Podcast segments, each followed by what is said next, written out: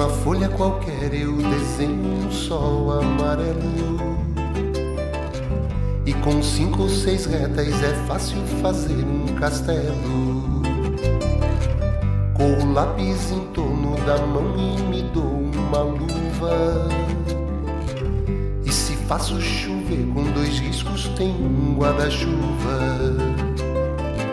Se um pinguinho de tinta cai num pedacinho azul do papel, num instante imagino uma linda gaivota voar no céu. Fala galera, eu sou Matheus Santos e esse é o programa Papo Reto, que é um oferecimento da network de podcasts Rádio no Cast. Antes de mais nada, eu indico que vocês sigam a RNC nas suas redes sociais pelo arroba Rádio no Cast tudo minúsculo e com T mudo no final, tanto no Instagram quanto também no Twitter. Bom, agora sim vamos pensar no nosso convidado. E hoje eu tenho aqui comigo o Diego Rebouças, que além de roteirista é também escritor. E a gente vai conversar um pouquinho sobre alguns assuntos que dizem respeito tanto à literatura quanto à caminhada dele, como também a processos criativos e tudo mais. Então, e aí, Diego, tudo bem contigo? Tudo bem, obrigado a todo mundo por me receber em casa no áudio. Boa noite a todos para quem é de boa noite, bom dia para quem é de bom dia, boa tarde para quem é de boa tarde. Então, antes de mais nada, assim, eu acho que é legal tu te apresentar pra gente, né? Quem seria Diego Rebouças? Ai meu Deus, vamos lá, momento vídeo do Big Brother. é, eu sou Diego Rebouças, tenho 37 anos, formei em jornalismo, e fui jornalista durante algum tempo, assessor de imprensa.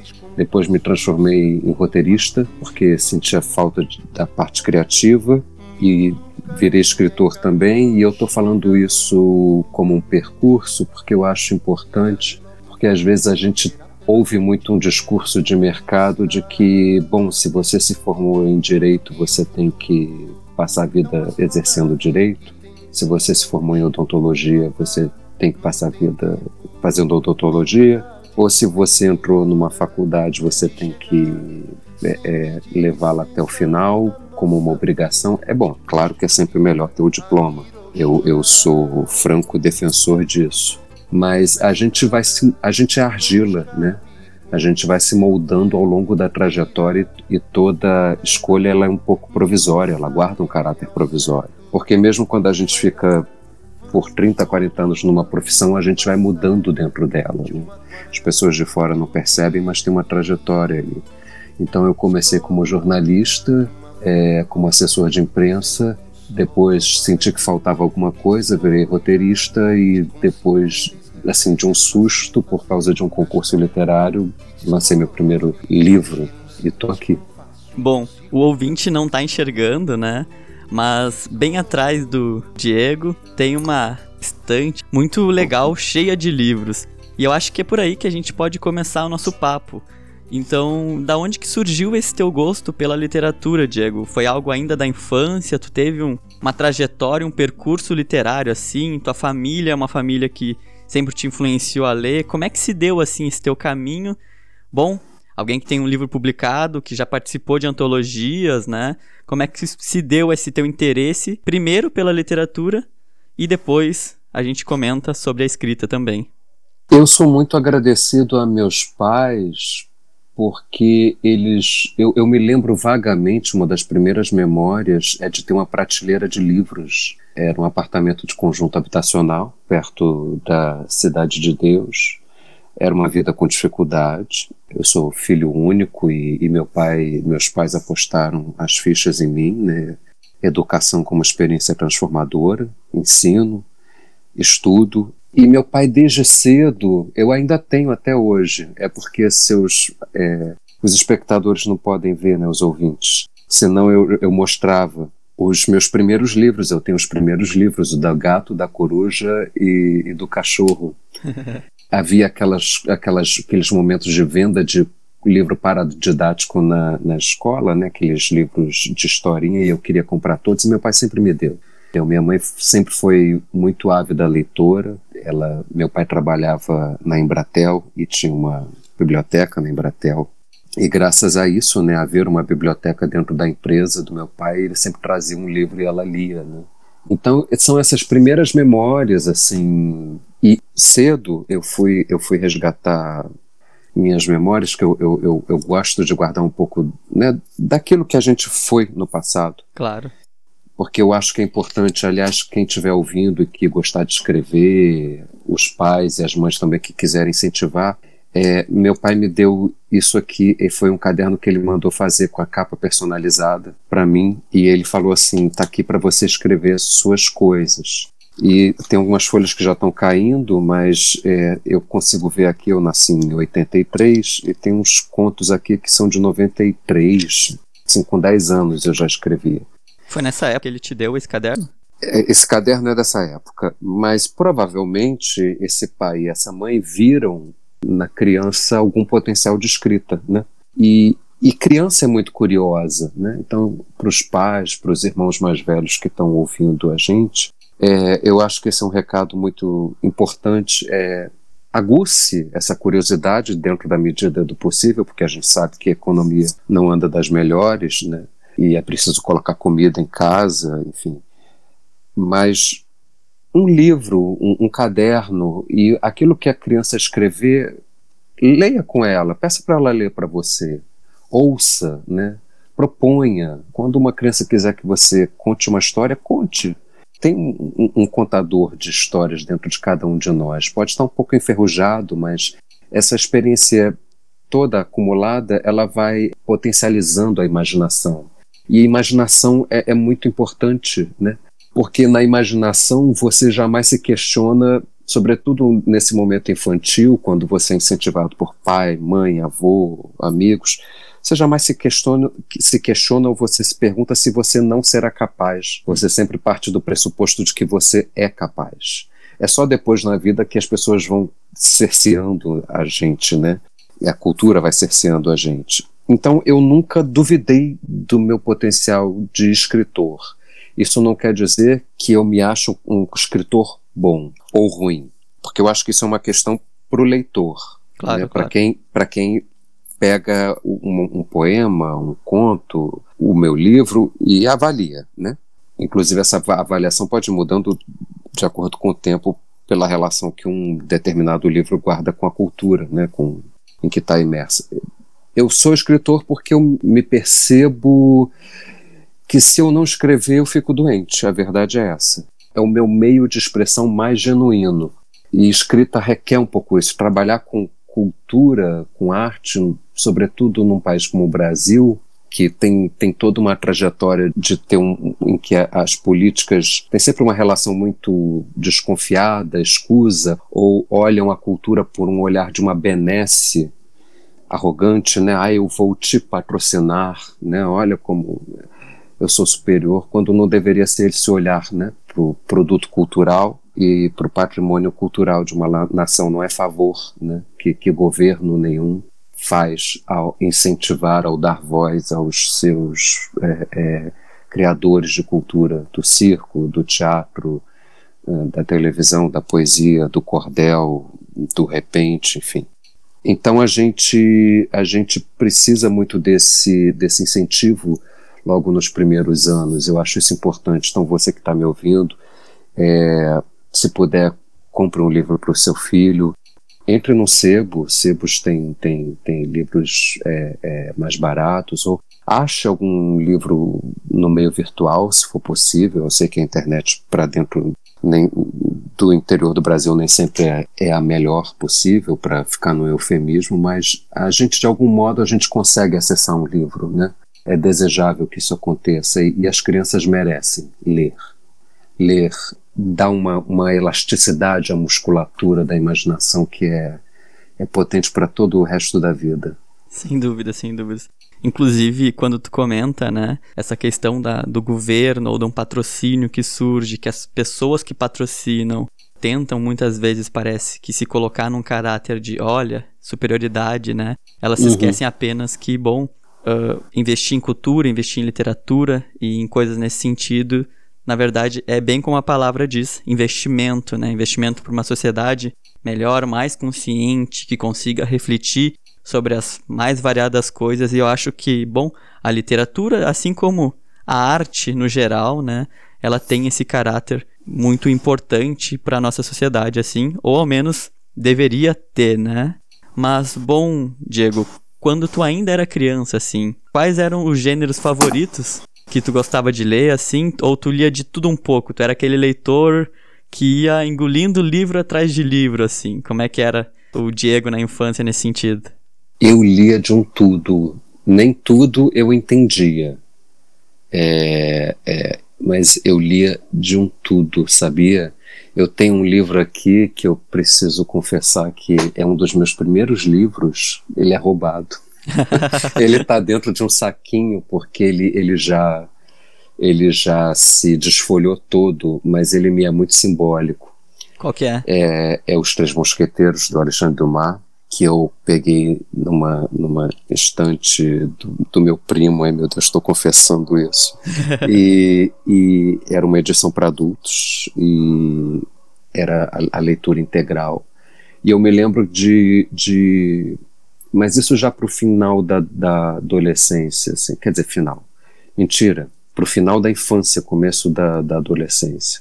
E eu demorei a entender aquela intriga da, da rainha, do, cusco, do colar das agulhas de diamantes, do Duque de Buckingham, mas eu achei aquilo tudo muito fascinante. E aí, um dia de Natal, eu. Bom, tinha também um parênteses, né? A, a, a experiência escolar foi muito importante nesse sentido, né? Toda a experiência de ensino fundamental, porque tinha todos os livros aquela coleção Jovens para ler, né?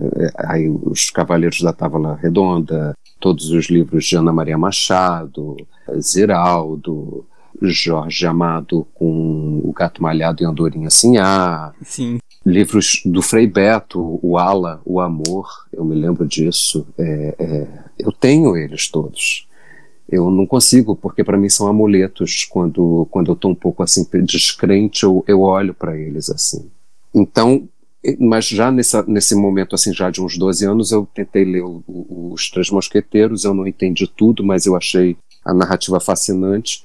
E aí, um dia, passando numa livraria, na frente de uma livraria, era perto do Natal, eu pedi para minha tia um livro do Sidney Sheldon, porque eu vi na vitrine, assim. E tinha alguma coisa de marketing publicitário, assim, na, na vitrine, aquilo me chamou a atenção, sabe? Parecia um, um, um, um objeto de muito desejo, desejável, entendeu? E, e, era o plano perfeito do Sidney Sheldon e era o lançamento, acho que era o plano perfeito. E, e eu li de uma de uma noite só e adorei. Então assim, quem me, me colocou, me lançou para uma literatura adulta foi o Sidney Sheldon, né, que muitas vezes é, é, é, é uma leitura considerada de mais, de menos complexidade ou, ou de best-seller, e tem todo o debate sobre o best-seller, eu não vou entrar nessa, na, na, numa questão desqualificadora, porque eu acho que a gente já vive tempos que gostam muito de desqualificar. Eu acho que a gente precisa incentivar. Então, muitas vezes, um, um, um autor considerado mais pop, ele tem essa função fundamental, né, de que é ser porta de entrada para a literatura. Né? Eu li o Sidney Sheldon todo, As Areias do Tempo, O Céu Está Caindo, Conte-me Seus Sonhos, Escrito nas Estrelas, A Ira dos Anjos, A Herdeira, aí vi a, a, a, a adaptação para o cinema com a Audrey Hepburn. Então, é, eu comecei a ser jogado nisso, porque eu também era muito curioso, né? E aí, na videolocadora tinha o VHS da herdeira. Então eu vi Audrey Hepburn. Então isso também é um, é um, fio que você puxa de um novelo, né? Por isso que você não deve ficar cerceando a, a liberdade criativa de ninguém, porque você puxa esse fio e aí do Sidney Sheldon eu conheci a Audrey Hepburn e, e, e, comecei a me interessar por roteiro. Aquilo ali também ficou, né? O, a, o o filme não correspondia ao livro exatamente então aquilo me, me despertou um certo mal-estar. Poxa, então a adaptação da obra para o cinema não, não, tem que corresponder, enfim, né? Perguntas, perguntas, mas quando a gente fica assim cheio dessas perguntas, né, com a cabeça esprenhe dessas perguntas, isso é tudo muito bom. E aí eu muitos, muitos livros, né? E eu, eu não consigo me desfazer. Eu tenho um sério problema. Eu gosto de meus livros, eu, eu, eu, eu, eu tenho eles comigo porque são como filhos, são como são como vozes. É, é, é curioso, mas é que para mim, como desde cedo ninguém nunca me disse que eu não poderia escrever, eu me sinto como se eu estivesse, como se me fosse dado o privilégio de estar num bar, num bar muito vasto, num bar de, de extensões imensuráveis. Em cada mesinha, assim, você vê o Manuel Bandeira, o Carlos Drummond de Andrade, mas ali a Wisława Szymborska, a Adélia Prado, o Ferreira Goulart, o Mayakovsky, o René Char, você vê o Sidney Sheldon, você vê o Dan Brown, você, você vê o Nikolai Leskov, o Dostoiévski, e eu fico nesse bar tentando captar as conversas, as vozes, né? É, a Marina Tsvetaeva, poeta russa, ela fala, tem um livro dela muito bonito chamado Poeta, Poeta e o Tempo, dizendo que toda a minha escrita é escuta, e eu me identifico muito com isso porque escrita requer muita escuta. Não basta você ler o que está na página, você tem que escutar o que está na página. E, inclusive, isso é uh, prefácio né, do, do, livro do Saramago, Ensaio sobre a Cegueira. Ele tem um dito do livro dos conselhos, né, que é justamente vai nessa direção. Se podes olhar, vê. Se podes ver, repara. Essa dimensão que às vezes há os impulsos dos algoritmos, né, porque agora o debate do algoritmo está tá forte por causa do documentário da Netflix, mas esse, essa, esse impulso daquilo que pisca na atenção da gente, né, que, que vai, são os alertas, impede a gente de escutar, de, de reparar de fato no que está na página, né, de ouvir o silêncio de cada autor prosa tem uma coisa muito bonita porque você, os, diante dos personagens de ficção, nem todos respiram do mesmo jeito, né? Exato. Em, em, roteiro, isso é, isso é muito importante, quando você aprende a entender as respirações, as pausas, o jeito de falar de cada personagem. O né? silêncio diz muita coisa, né? O silêncio diz muita coisa. As vozes do silêncio. Inclusive, Exatamente. existem textos sobre isso. É, é, uma temática muito, muito interessante de se pensar. Mas, Diego, até te interrompendo, né? Tu comentaste de algumas, alguma literatura em prosa, né? Quando que se deu o teu interesse, assim, por os diversos tipos de literatura até chegar, digamos que, na poesia? Eu não me vi interessado por poesia me foram incentivando a literatura. A minha escola, porque tive boas escolas, graças a Deus, meu pai sempre tentou me colocar em melhores escolas possíveis e depois já no ensino médio eu eu quis ir para o colégio de aplicação da UFRJ, que é um colégio essencial na minha experiência humana, professores maravilhosos. Eu sempre tive é, muita gente me incentivando literatura, né? Assim como alguns dizendo assim, ah, para de ler, né? Aqueles colegas assim, ai, para que está fazendo isso? Mas sempre teve mais gente dizendo assim, não, deixa eu te ouvir, deixa eu ver o que, que você está escrevendo, deixa eu ver, olha que esse livro você quer, eu compro, de pegar, de pedir, às vezes eu nem comprar, porque adquirir é caro, mas assim, ah, tem um livro ali na sua estante, né, na casa da minha tia, posso ver? pode. Eu lembro que nos fundos da casa de uma outra tia minha em Vaz Lobo, tinha um escritório, é, Vaz Lobo, para quem não conhece, é Zona Norte, aqui do Rio de Janeiro, perto de Madureira, tinha uma, uma coleção da enciclopédia Barça completa. E eu adorava ir para aquele escritório, primeiro porque era isolado, eu sempre fui uma pessoa menos social e mais do isolamento. E meus pais sempre respeitaram isso, que eu acho também que é importante, entender o tempo de cada ser humano. E eu ficava vendo aqueles verbetes, eu ficava fascinado, porque você não tinha Google, né? Eu sou de uma era pré-Google, pré-internet. Eu, eu, eu conheci a internet você comprando aqueles disquinhos, aqueles CD-ROMs de, de, de revista em banca para comprar horas, minutos do conexão do IBEST, do BOL. Então, me foi incentivado a literatura. E aí eu não, eu não tive um incentivo claro da poesia. Eu me lembro que uma vez, passando no shopping, eu vi a livraria Siciliano e olhando nas, nas, nas sessões, tinha uma sessão de poesia e eu vi esse livro, Poetas Franceses do século XIX, tradução do Joselino Greenwald, e eu quis, e meu pai me deu, mais uma vez, meu pai, eu, assim, o grande patrocinador da minha literatura é meu pai. tu tinha quantos e, anos aí, Diego? Meu Jesus, é, geralmente eu coloco data nos meus livros, esse aqui não tem, mas deve ser uns 12, 13, 14 uns 14 anos. E tem um, um, poema que nunca me saiu da cabeça, né, que é o do Vitor Hugo, que é Serena paira a lua e nas ondas rebrilha, livre a janela enfim, aberta para a brisa, a sultana olha além e o mar que se repisa, com fluxo de prata, adorna as negras ilhas, vibrando de seus dedos, escapa a guitarra, um surdo som, golpeia os surdos ecos, uma grande nau turca das águas de Cós a agitar o arquipélago com remos tártaros, e por aí vai.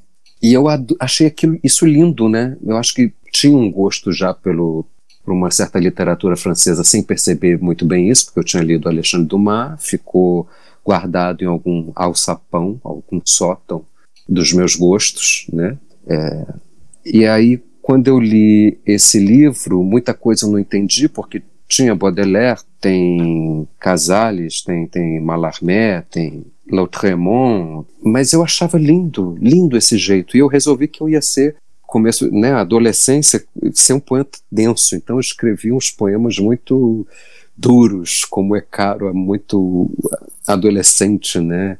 Eu lembro de um poema meu que é, começa assim, rebelde a face outrora plena, todo metrificado, eu levava a poesia nessa época muito a sério, né?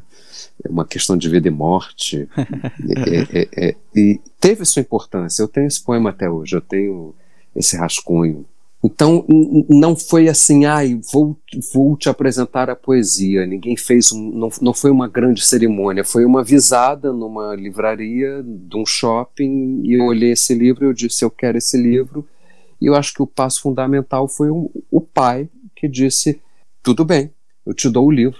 E eu comprei o livro, eu trouxe para casa e eu achei magnífico a poesia, mas menos que a poesia, porque eu não compreendia a poesia nessa época. Eu acho que isso é muito importante.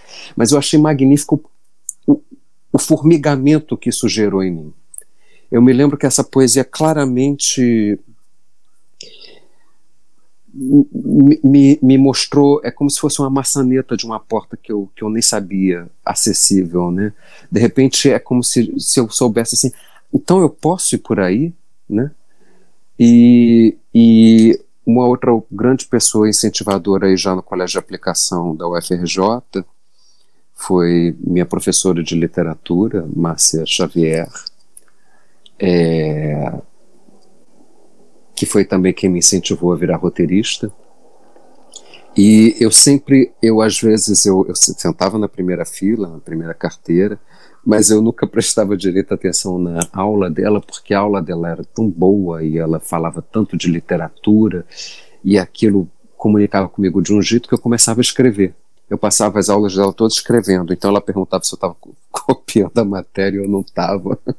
é que ela estava falando de Oswald de Andrade, de Manuel de Bandeira, ela estava falando de Drummond, e eu não conhecia direito esses nomes. E, e à medida que ela ia mostrando né, o café com pão, café com pão, à medida que ela ia mostrando casas entre bananeiras, mulheres entre laranjeiras, pomar, amor, cantar. Eu não sei se eu estou declamando certo, mas eu acho que é isso. Casas entre bananeiras, mulheres entre laranjeiras, pomar, amor, cantar.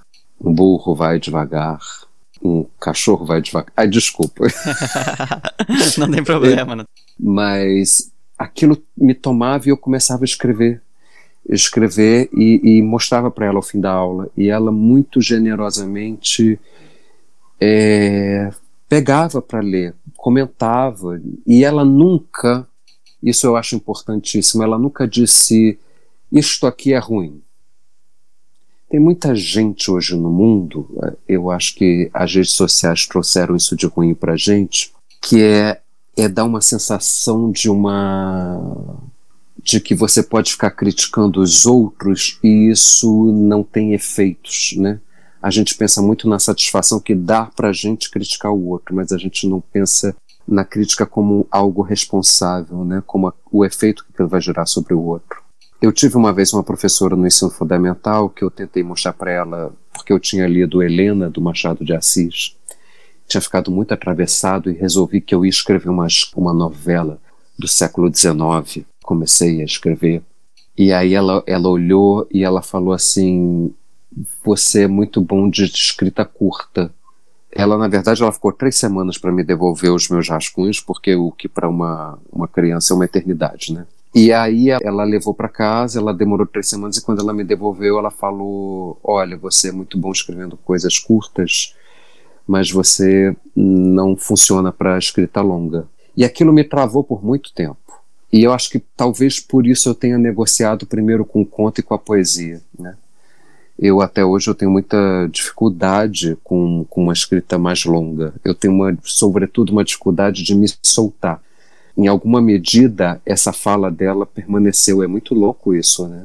Mas eu acho que se isso serve para alguma coisa, é, é, pensar sobre essa responsabilidade na hora de criticar. Cuidado com a crítica que você vai fazer.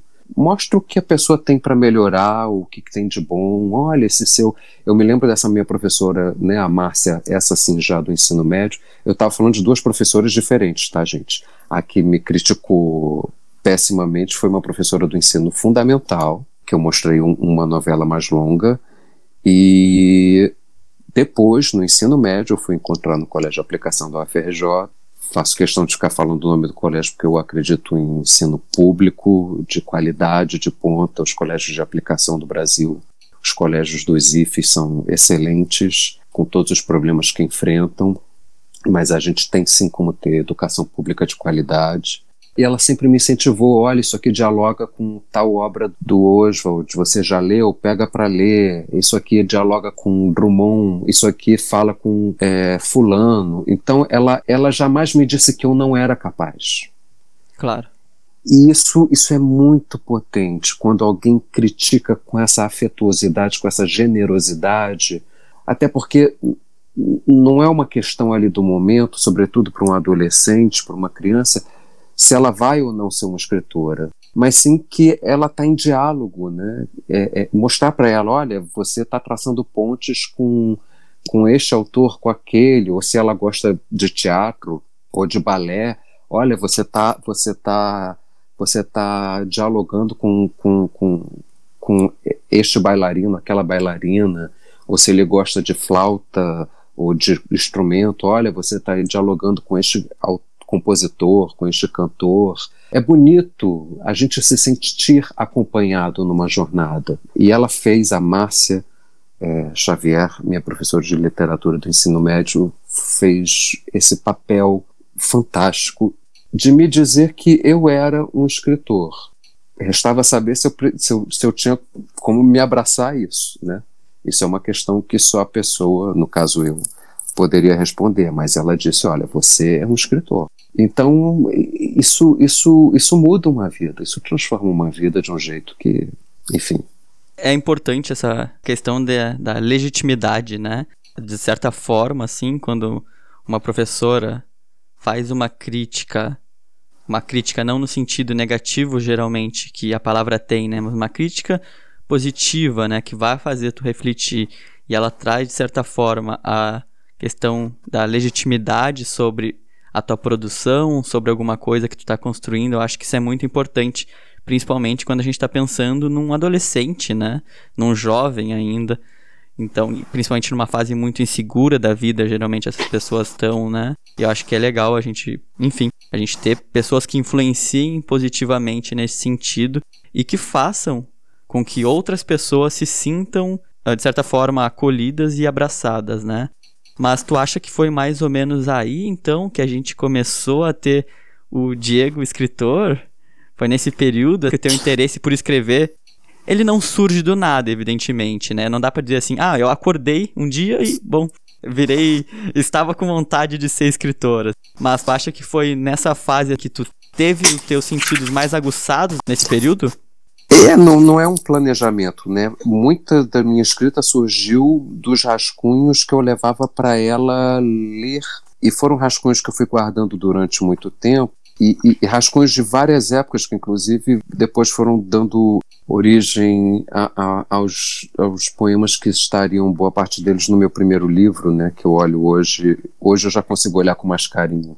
Ele, é o livro de 2012.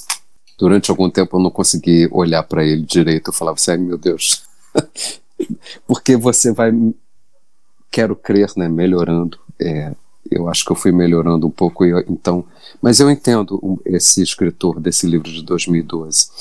E tem um, um, poema, por exemplo, que eu claramente me lembro de ter mostrado para ela, tá na página 21, se chama Ordem e Progresso, e diz assim: Condomínio fechado Holândia, terra de grades esbeltas e câmeras de vigilância morenas de tanta ferrugem tropical. O perigo de esquecer do batuque, as contas a pagar e minhas saudades do carnaval. Era bom, não era? Era assim. Mas aí veio o progresso, e com o progresso veio a ordem. Hoje, essa vida dividida em escaninhos. Tem isso, eu, eu não parei para pensar que eu estava escrevendo um livro. Né? Eu acho que essa liberdade também, essa distração, ela foi estratégica porque eu fui guardando. E aí, de repente, eu comecei a perceber que uns eram mais interessantes que outros, outros eram, eram coisas mais adolescentes. E eu comecei a perceber que alguns dialogavam entre si com um certo tom de ironia, uma certa secura. E eu fui juntando, né? E aí veio uma outra pessoa fundamental na minha vida, porque em 2011, 2012, eu fui fazer a oficina de poesia do Carlito Azevedo, grande poeta, autor de monodrama, ganhador do Jabuti, escritor fantástico, professor generosíssimo. E eu peguei esses rascunhos e pedi para ele dar uma olhada e ele aceitou. E ele me ajudou a editar, dizendo: olha, esse poema termina melhor aqui. Isso aqui, talvez, essa estrofe, eu acho que ela, de alguma forma, ela já tá, o que ela diz, ela já está diluída em outras. E ele foi me mostrando, assim, o Carlito é, é muito interessante nessa né, figura do mestre, né? do mestre não como alguém que se coloca num pedestal, mas como alguém que já percorreu uma trajetória e diz, olha, perceba isto, perceba aquilo, né? Esses diálogos, né? E aí esse livro Travessia, que é esse primeiro livro, eu devo muito em parte ao, ao Carlito, à Márcia, que foi minha professora, ao meu pai, à minha mãe, enfim. É por isso que ele se chama Travessia também. Tem um nome muito simbólico. Foi literalmente uma travessia também desde aquele menino que ouviu de um dia de uma professora do ensino fundamental que eu não era bom de escrita, de coisas longas, até alguém que tomou coragem para publicar. E aqui eu acho que entra um ponto importante, que são os concursos literários, e eu não sei exatamente como eu cheguei até eles, mas acho que a, a, mais uma vez minha professora Márcia Xavier teve um, uma participação fundamental nisso, de me alertar para concursos literários, né, de que poderia participar de antologia, enfim. Concursos literários são muito importantes né, na vida cultural de um país. Concursos em geral de, de poesia, de prosa, de, de, fotografia, de editais de cinema. E aí eu vi um curso, concurso de conto, e eu tinha um conto mais ou menos acabado, e aí eu mandei, e aí eu fui um dos dez selecionados, e aí foi lançado o livro. Qual que é o nome dele, Diego? O livro se chama Eu Amo Escrever, que é o nome do concurso, que era uma parceria da, da, da marca de moda Cantão com a editora Livros Ilimitados. E, e a gente lançou na Livraria da Travessa, do CCBB, coisa chique, eu me senti muito importante. E aí eles disseram que o concurso deu tão certo que eles queriam lançar. Eu estava morando em Brasília nessa época, sendo roteirista lá. Um dia eu, eu recebo um telefonema deles dizendo isso, né, que queriam lançar um livro de cada autor dos contos. Me perguntaram se eu tinha um livro. E aí eu tomei o susto. Eu falei: o único livro que eu posso ter é de poesia, eu não tenho de conto. Eu não sou um escritor prolífico de contos. Até sou, eu só acho que meus contos são ruins para por, saírem publicados. e aí eles falaram: tudo bem, então vamos lançar seu livro de poesia. Aí eu tomei um susto, porque eu falei assim: ah, agora eu tenho que editar. agora eu tenho que me haver com isso, porque eu prometi um livro de poesia e ele não está pronto. Né? O que eu tinha era um, uma vastidão de rascunhos. E aí, novamente, eu tive ajuda, né? Então, quer dizer, o Travessia conta com a Márcia Xavier, com meu pai, com a minha mãe, com com o Carlito Azevedo e conta com mais uma pessoa fundamental que é a Thaís Borges, que é uma excelente cineasta de, de Brasília, jornalista de mão cheia, lançou recentemente um documentário chamado O Tempo que Resta, que ganhou vários prêmios no Festival de Brasília. Conta a história de mulheres marcadas para morrer pelo agronegócio, porque elas, elas são ativistas no interior do Pará. E a Thais me ajudou a editar, me disse: não, agora vai lançar, agora vamos lá. E ela me ajudava a ler, me ajudava a editar, colocar na ordem. Porque uma das coisas que eu acho mais difíceis é colocar os poemas numa determinada ordem, né, que faça sentido de começo, meio e fim. Porque um, um livro de poesia, ele tem em si também uma narrativa, uma trajetória, uma travessia. E ela me ajudou muito com isso. Então, lançar esse livro foi todas essas travessias se superpondo. Existe uma, uma temática que seja, digamos que, que, na verdade, tem uma maior relevância dentro do Travessia? Uma ironia, um certo desdém com uma cultura contemporânea de, de uma visada de uma cidade, de uma urbanidade que eu acho que não deu muito certo, né? É, o primeiro poema se chama Agora Só Me Resta Sonhar. Já sei namorar, já sei beijar de língua, mas essa herpes, meu Deus, e essa íngua, francamente. é, ele tem um pouco isso, essa coisa de uma. Se você me permitir, eu leio mais um, que é Ave Maria Incolor. Por favor, vai lá. É um poema dividido em três partes. A primeira parte é branco. Ave galinha cheia de asa, o Senhor é com ovo e o ovo vencido da casca é branco. Lembrança de que ao saciar a fome estamos mais próximos da paz, a não ser que você esteja de dieta, essa dieta sem nome que sombra sobre as nossas cabeças. Parte 2 preto. Ave marinha, cheia de graxa, maldita e sem voz entre as milhares, o teu voo é uma memória suja de petróleo, e o petróleo é preto sem casca, e sem casca você sabe é sempre mais fácil. Parte 3, preto no branco. Ave vazia, sem ovos nem voos, cansado de rezar e não ser atendido, frita um ovo e acompanha a cotação do petróleo pelo noticiário.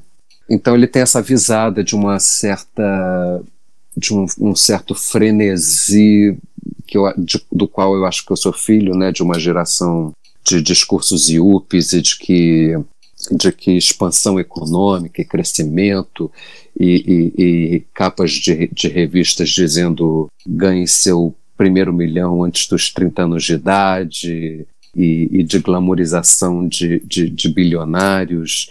E acho que foi um certo mal-estar meu com um pouco de tudo isso, porque eu acho que agora mais claro, agora que a gente está em 2020, do quanto isso é um projeto fadado ao fracasso. Né? Exato fadado ao fracasso. Então eu tenho, eu tenho um certo orgulho desse livro, eu tenho um certo orgulho.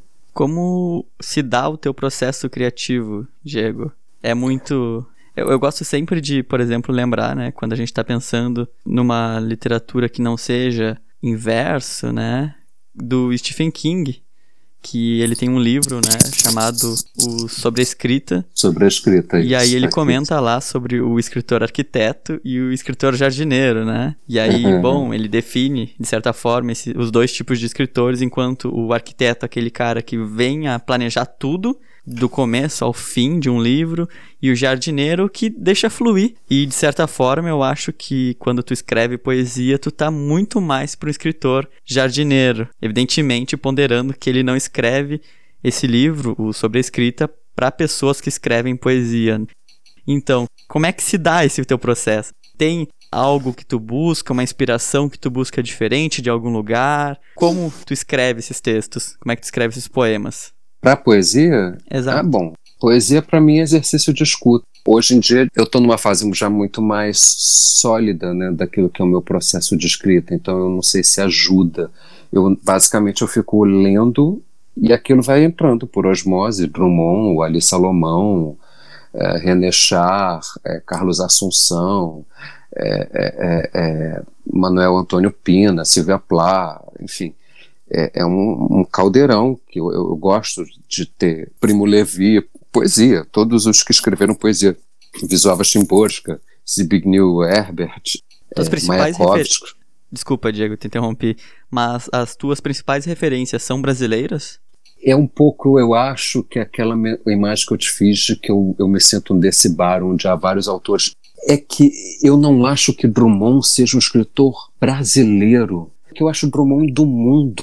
Ah. profundamente do mundo sendo itabirano. É isso que eu quero dizer. Para mim, um poeta, quando ele é bom, ele é bom. Entende? A Wisława Szymborska, quando ela escreve Conversa com, com a Pedra, bato a porta da pedra, sou eu, me deixa entrar. Isso é enorme. Quando o Jacques Prévert, francês, escreve o, o Diálogo dos Caramujos, isso é, é, é lindo. Primo Levi, quando fala em poesia sobre as lembranças dele de Auschwitz, a descoberta, a percepção do Goulart com os ossos dele, né, ou de repente o fêmur que estala e aquilo leva toda uma poesia. Isso para mim não está muito em jogo.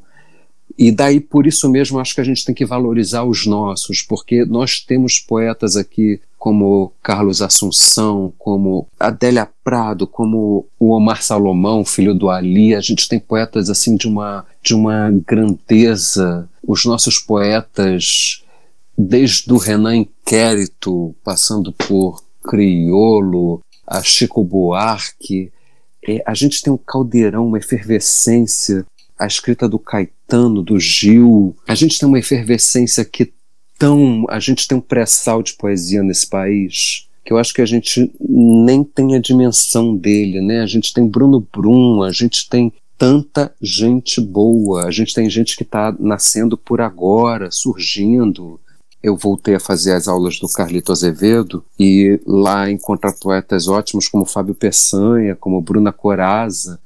Então, assim, são dicções de um poder, de um potencial e ficam para mim muito lado a lado com Marina Tsvetaeva, com, com Manuel Antônio Pina, com Mayakovsky, com o Eugênio Montali, cada um com a sua dicção.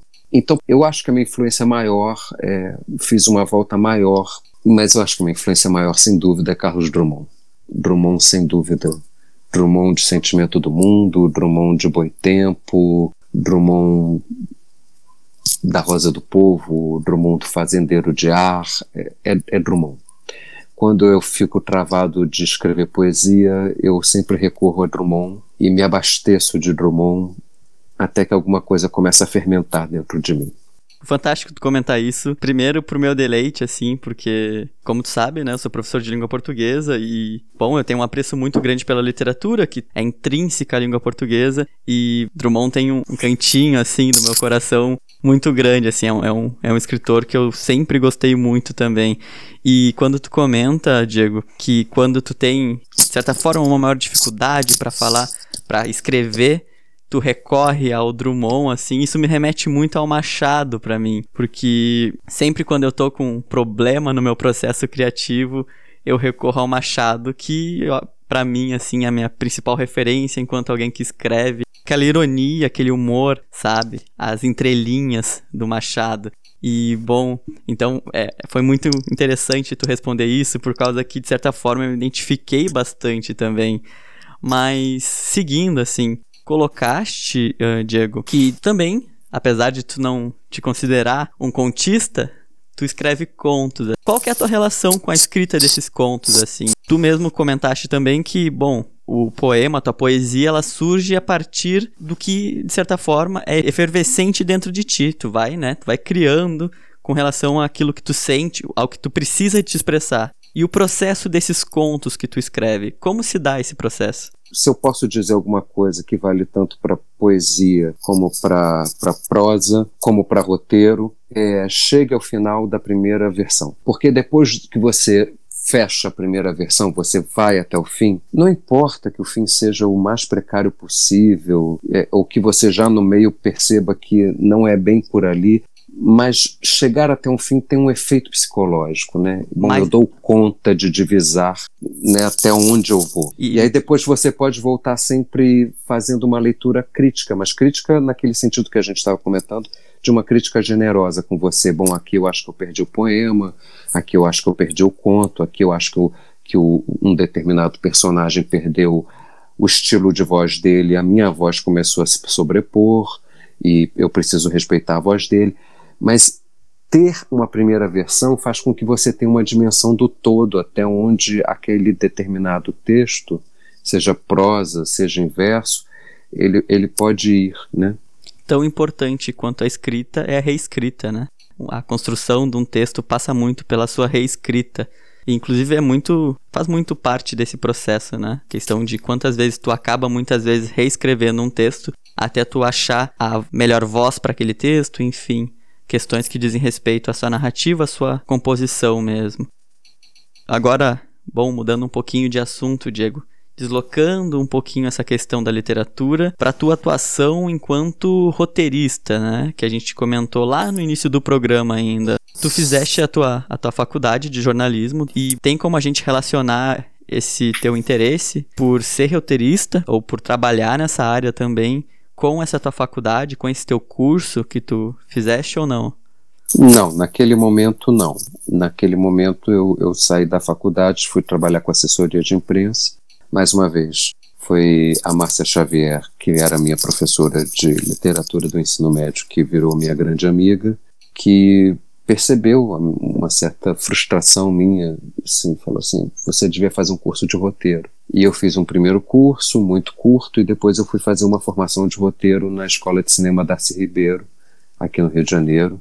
E ali eu tive uma formação de um ano e meio, importantíssima. E ali eu entendi o que era ser roteirista, né? Traduzir, como fazer um, com que o texto tenha a, a, a lógica da imagem, né?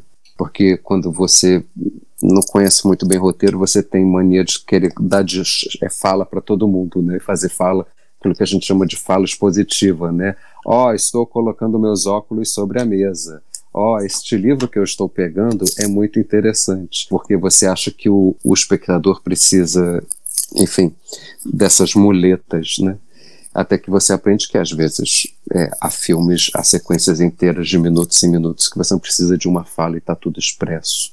Então foi ali, foi já bem depois que eu fui me perceber roteirista, que é uma forma de ser escritor também, né? É, é uma forma muito interessante de lidar com o imaginário, né?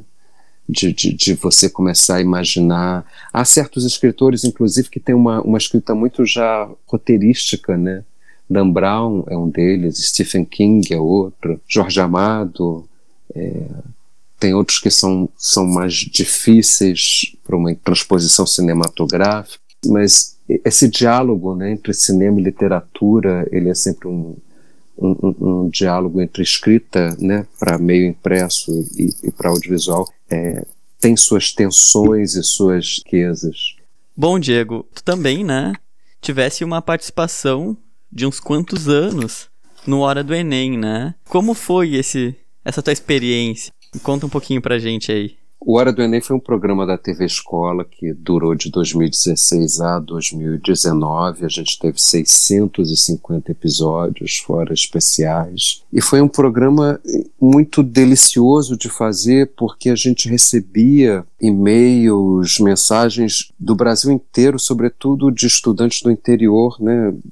A gente falava, sobretudo, com uma jovens de renda mais baixa, de até dois salários mínimos, que muitas vezes não tinham dinheiro para fazer um cursinho, um pré-vestibular, e era muito gratificante receber aquelas respostas de, de gente que, que tinha entrado no, numa faculdade graças, não só graças ao programa, mas com a ajuda do programa. Eu me lembro até hoje de uma fala de um rapaz que ele agradecia muito porque o irmão dele é, trabalhava numa fazenda e lá na fazenda não tinha internet. Então ele de segunda a sexta gravava o programa, o programa passava de segunda a sexta, cada dia é, para uma área do conhecimento, né, ciências humanas, ciências da natureza, linguagens, sexta-feira redação, é, segunda-feira matemática, e ele gravava de segunda a sexta o programa em CD e levava para o irmão, porque lá na fazenda tinha um computador, que ele colocava o CD e via o programa, e o irmão dele tinha passado. E a gente recebia entrevistados, estudantes, professores de norte a sul do Brasil e a gente via como realmente talento, inteligência como dizia o, o, o, gerente de conteúdo da TV Escola, o professor Valmir Tomás Cardoso, talento não escolhe CEP, não escolhe classe social, inteligência brota em qualquer lugar de um país e por isso que educação inclusiva, gratuita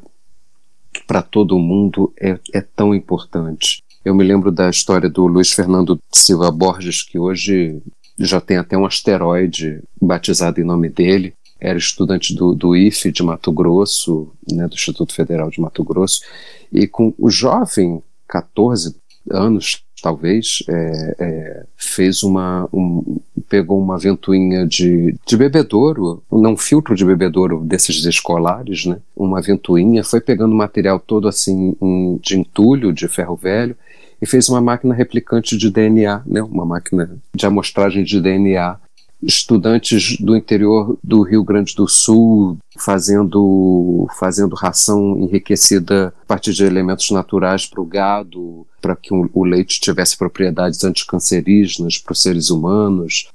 Indígenas que passaram para a faculdade de matemática e geografia e queriam ajudar a sua, a sua, as suas comunidades é, professores muito interessados em fazer Olimpíadas de matemática, de língua portuguesa, de filosofia.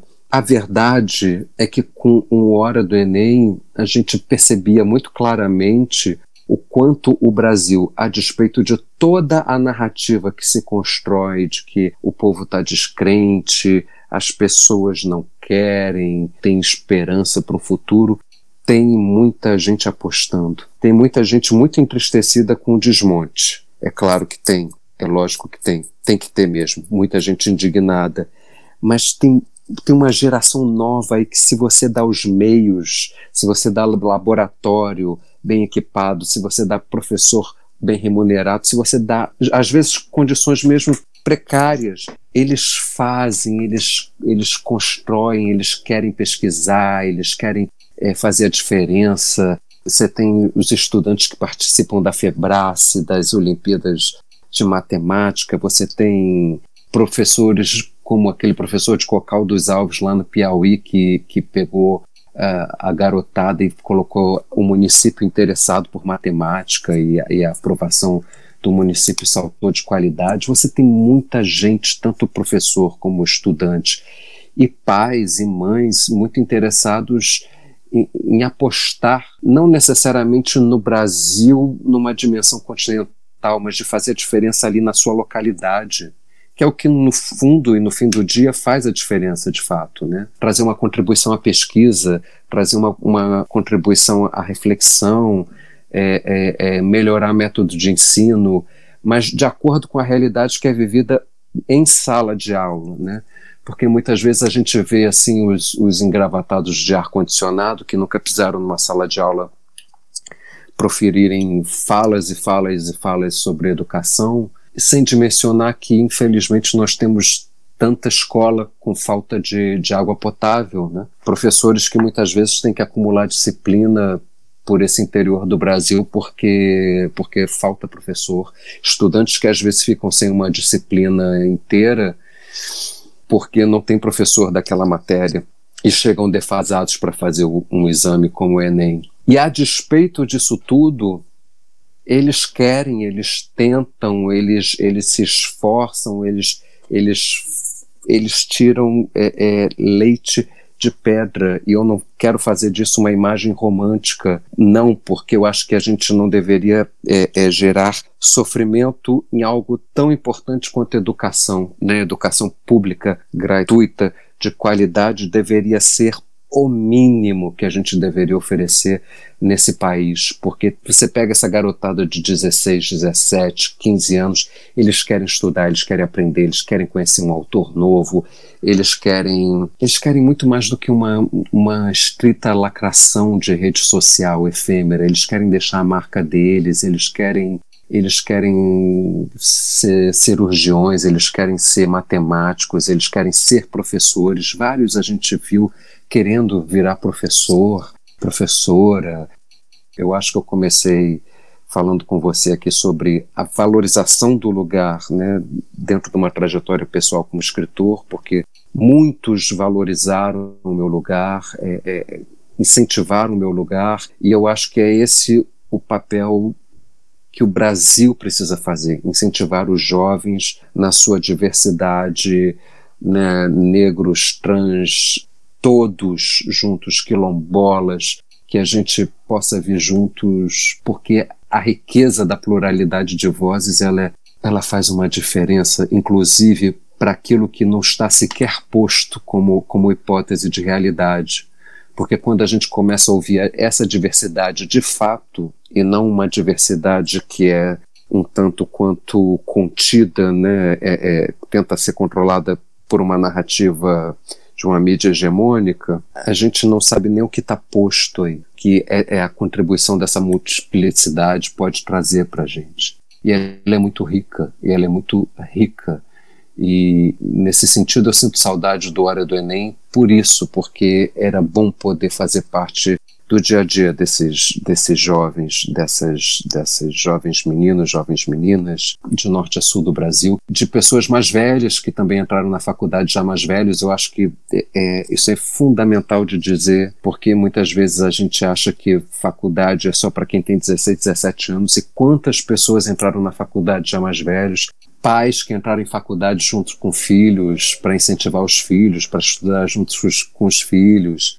Muito boa a resposta, Diego, porque eu acho que tu comenta alguns pontos que são muito importantes, né? Esse ponto que tu comentaste lá no início da conversa ainda sobre o lugar e a influência, né, que ele tem sobre as pessoas, acho que é muito fundamental e a gente refletir também sobre questões que dizem respeito à nossa educação e foi muito isso que o Hora do Enem fez uh, durante muito tempo, eu acho que é primordial para a gente pensar a nossa escola, agora sim, e também a nossa educação como um todo.